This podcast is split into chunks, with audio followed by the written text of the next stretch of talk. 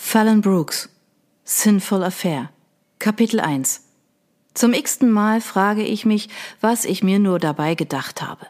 Es ist kühl, als ich aus dem Bus steige und die wenigen Meter zum Park Hyatt Hotel zurücklege.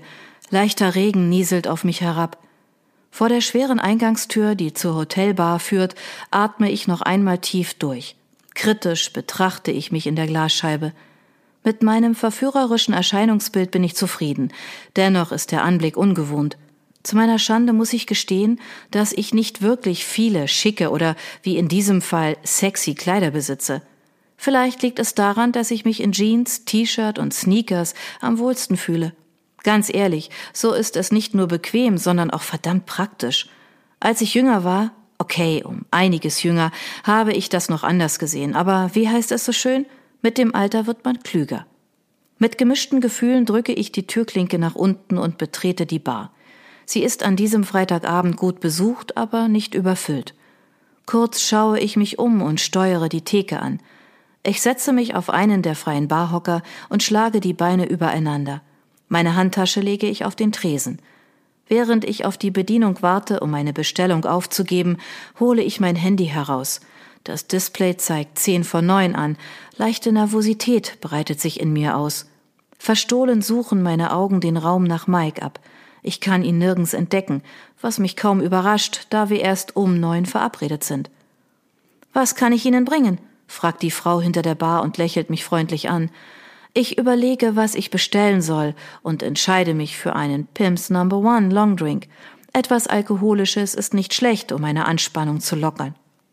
Während ich an meinem Drink nippe, überkommen mich Zweifel, ob es wirklich eine gute Idee war, hierher zu kommen. Eigentlich kenne ich Mike nicht, trotzdem sitze ich nun hier und warte auf ihn. Scheiß Tinder. Sein Profil hat mich direkt angesprochen, vielmehr seine Fotos. Den Text habe ich nicht gelesen. Das fand ich nicht nötig, weil ich momentan nicht ernsthaft jemanden kennenlernen möchte. Nicht nach dem, was ich gerade durchgemacht habe.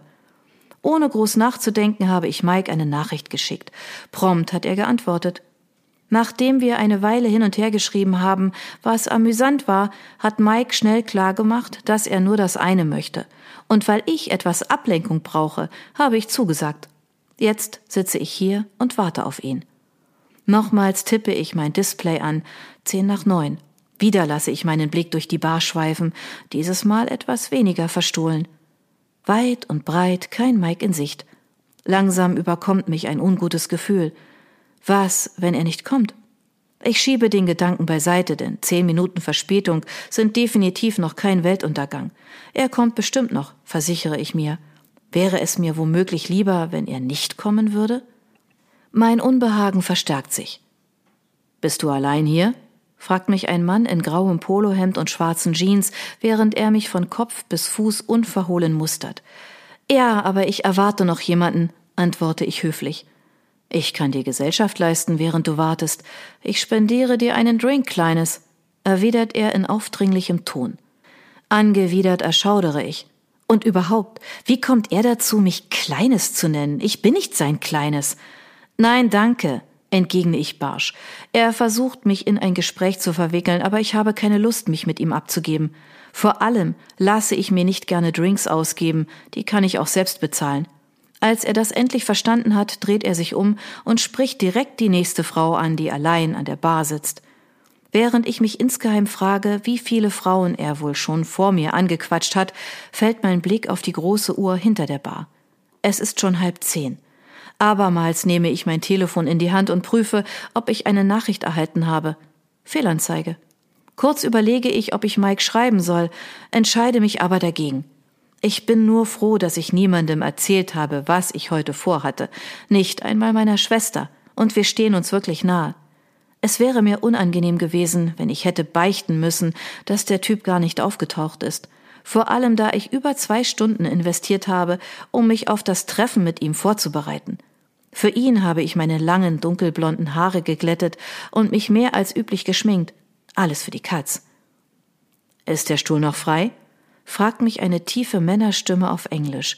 Der starke britische Akzent ist nicht zu überhören. Ja, antworte ich knapp, ohne mich umzudrehen. Ich bin enttäuscht. Anscheinend lässt Mike mich wirklich sitzen. Nochmals greife ich zu meinem Smartphone, obwohl ich es erst vor zwei Minuten in der Hand hatte. Er wird nicht kommen. Vernehme ich direkt neben mir wieder diese tiefe Stimme. Wie bitte? Immer noch habe ich dem Unbekannten den Rücken zugewandt. Woher weiß er, dass ich auf einen Mann warte und warum behauptet er, dieser wird nicht auftauchen? Du hast in den letzten 30 Minuten sicher mehr als zehnmal dein Mobiltelefon angestarrt. So wie du aussiehst, wartest du bestimmt nicht auf eine Freundin. Ansonsten würdest du wohl kaum Strapse tragen. Wie kann er wissen, was ich unter meinem Kleid trage? Verblüfft über seine unverschämte Antwort, wende ich mich ihm zu. Seine dunkelbraunen Haare sind kurz geschnitten und sein Kinn weist keine Bartstoppeln auf. Er muss frisch rasiert sein.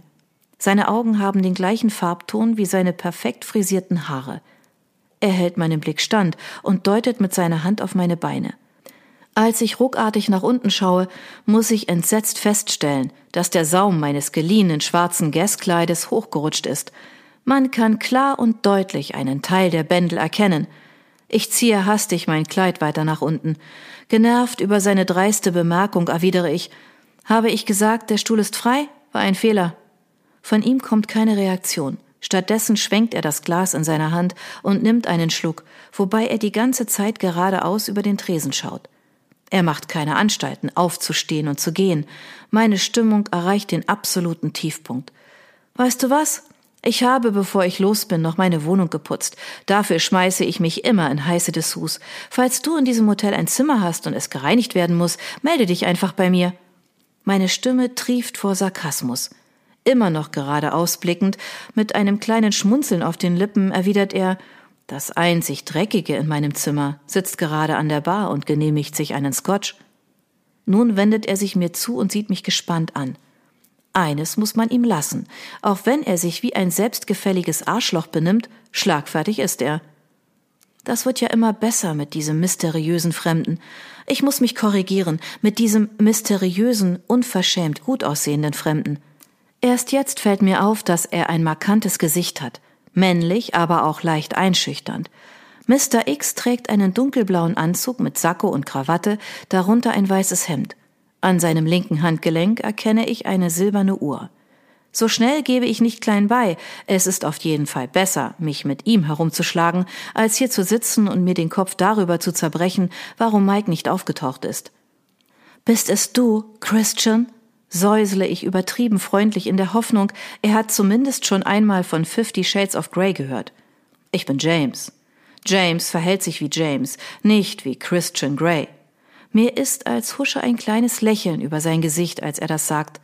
Die Barkeeperin kommt umgehend auf ihn zu, als er die Hand hebt, um sich noch einen Scotch zu bestellen. Möchtest du auch noch einen Drink? Dein Glas kann nicht noch leerer werden, vor allem, weil du auch die Deko, bestehend aus Gurke und Beeren, gegessen hast. Gern kann ich dir auch etwas zu essen bestellen, falls du Hunger hast. Da wende ich mich doch lieber selbst der Bardame zu und gebe meine Bestellung auf. Ich bin erleichtert, als sich Schweigen zwischen uns ausbreitet. Gespannt warte ich darauf, dass er noch etwas sagt, aber er bleibt still. James nimmt einen Schluck von dem Scotch, der ihm soeben hingestellt wurde. Auch ich greife zu meinem Glas und trinke davon. Ein letztes Mal beschließe ich nachzuschauen, ob Mike sich gemeldet hat. Ein Blick auf das Display zeigt mir, dass es schon Viertel nach zehn ist, ich aber keine Nachricht von ihm erhalten habe. Ich seufze über diese Demütigung. Er wusste genau, was ich anziehen und wozu wir uns treffen würden. Ist das dein erstes Mal? Offensichtlich hat James beschlossen, das Gespräch fortzuführen. Insgeheim bin ich ihm nun doch dankbar dafür. Dadurch gibt er mir keine Gelegenheit, über die miese Nummer nachzugrübeln, die Mike gerade abzieht. Erstes Mal? Ich glaube, das wäre mit 29 Jahren doch etwas zu spät. Du weißt genau, was ich meine. Er klingt ernst. Keine Ahnung, auf was du hinaus willst. Dann muss ich deutlicher werden. Ist das dein erstes Sexdate? fragt er, ohne mit der Wimper zu zucken. Ähm, ich muss mich sammeln. Mit seiner direkten Art hat er mich kalt erwischt. Kann der Typ hell sehen? Ja, wäre es gewesen, aber nochmal mache ich das bestimmt nicht. Ist es denn ein Notfall? Notfall? Wie soll ich das denn verstehen? Warum muss James so neugierig sein? Nein, es ist definitiv kein Notfall. Ich muss echt einen verzweifelten Eindruck abgeben, wenn er das denkt. Ich frage mich gerade, warum du dich darauf eingelassen hast. Irgendwie scheinst du mir nicht der Typ dafür zu sein. Es klingt nicht wertend. Endlich die ersten vernünftigen Worte aus seinem Mund. Vielleicht kann man doch normal mit ihm kommunizieren. Da hast du recht. Darum bin ich auch froh, dass es nicht funktioniert hat. Wie heißt du eigentlich? will er wissen, während er mich von den Zehen bis zu den Haarspitzen betrachtet. Seine ungeteilte Aufmerksamkeit schmeichelt mir. Wenigstens habe ich mich nicht umsonst zurechtgemacht. Ich überlege, ob ich ihn fragen soll, wie er mich denn gerne nennen würde, aber ich verkneife es mir. Mia, antworte ich stattdessen.